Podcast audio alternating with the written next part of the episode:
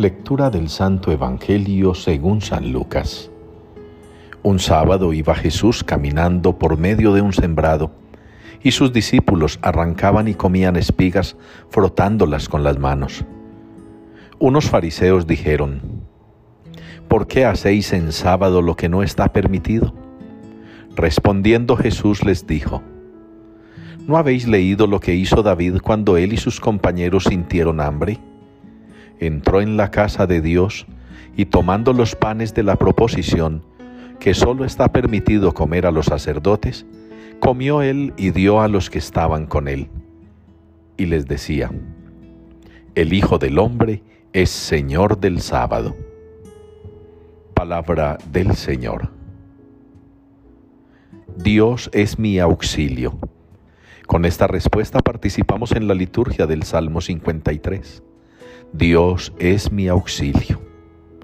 Y cuando confiamos en esa expresión que nos propone hoy el salmista, cuando confiamos en que Dios es nuestro auxilio, a Él podemos acudir en todo momento y circunstancia. A Él podemos acercarnos con la seguridad de que nuestras plegarias son escuchadas y que el Señor, si ve oportuno, intervendrá en favor nuestro en cualquier situación que nosotros le expongamos. De verdad que el Señor muestra su poder siempre. Y muestra su poder en la medida en que nosotros somos capaces de dejarlo actuar. En la medida en que nosotros somos capaces, como la Virgen, de decir que se haga según su palabra cuando somos capaces de actuar como Jesús y decir también que no se haga mi voluntad sino la tuya.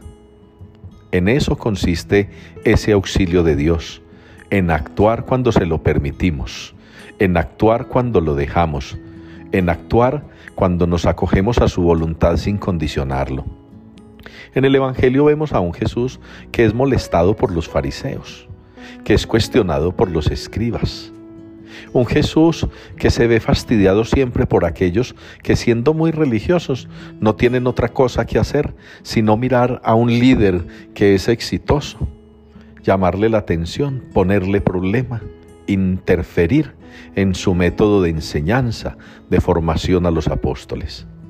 Sin embargo, Jesús, asistido por esa sabiduría del Padre, sabe sortear esas situaciones y siempre en ese lenguaje nuestro popular, dejarlos con la boca abierta o con el rabo entre las patas, podríamos decir. Qué bueno que nosotros confiemos, así como Jesús, en el amor del Padre, en su misericordia y auxilio. Que nosotros podamos sostener como una verdad de fe esas palabras del Salmo. Dios es mi auxilio, Dios es nuestro auxilio un auxilio que incluso puede ayudarnos en la conversión, como lo sostiene la primera lectura de hoy en letras de San Pablo. Pidámosle pues al Señor que nos ayude a seguir confiando en Él y a no olvidar nunca que Él es siempre nuestro auxilio.